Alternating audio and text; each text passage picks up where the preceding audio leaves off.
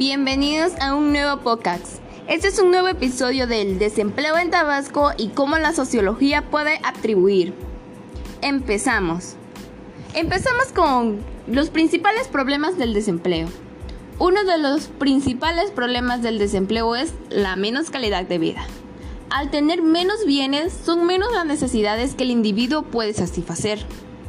Como número dos tenemos migración y desintegración familiar. En numerosas ocasiones, el proveedor debe buscar otro destino para garantizar el bienestar económico de la familia. ¿Y qué pasa? Se desintegra la familia por completo.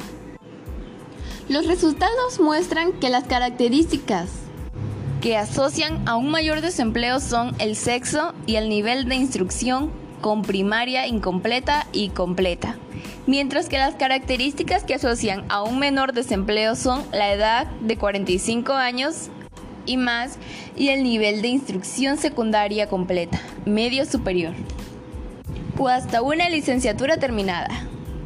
Tenemos entendido cuáles son los principales factores de desempleo.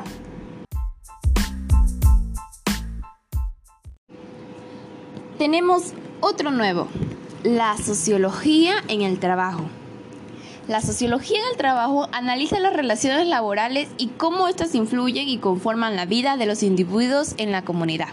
Es decir, estudia los lazos de la colectividad humana que se constituyen con motivo de las relaciones de un labor remunerada.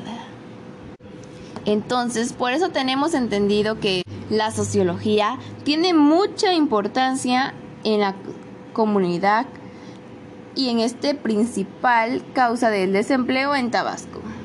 Porque muchas veces se da en diferentes partes de empresas o diferentes tipos de empleos la minoritaria confianza o el racismo o diferentes tipos de cosas que las personas mismas conforman y hacen ver en el trabajo, poniendo superior a unos o menos a otros y demasiado pero la sociología se encarga de que esto sea igualitario al trabajo y sea cumpliendo todos los derechos y obligaciones de cada una de las personas en la sociedad, atribuyendo una mejor calidad de vida a las personas con empleos.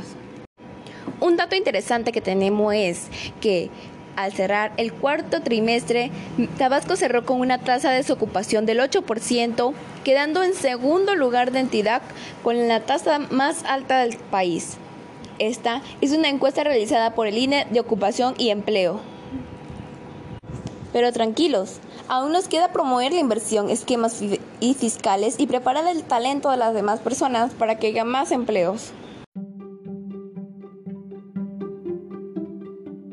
Bueno, acabamos de llegar al final de este grandioso episodio sobre el podcast, sobre el desempleo en Tabasco y cómo la sociología puede atribuir en ella. Pero no te olvides, aprendiste muchas cosas hoy en día sobre el desempleo, sobre la sociología atribuyendo en el desempleo y sobre un dato muy importante en Tabasco que si no lo sabías, pues ya lo sabes, amigo. Porque hoy en día como sociedad debemos estar enterados de lo que sucede en nuestra comunidad. Así que no te olvides que en el siguiente episodio vamos a hablar sobre la pandemia y el COVID-19 y cómo estos influyen en el desempleo y cómo la sociología está atribuyendo cada día más en ella.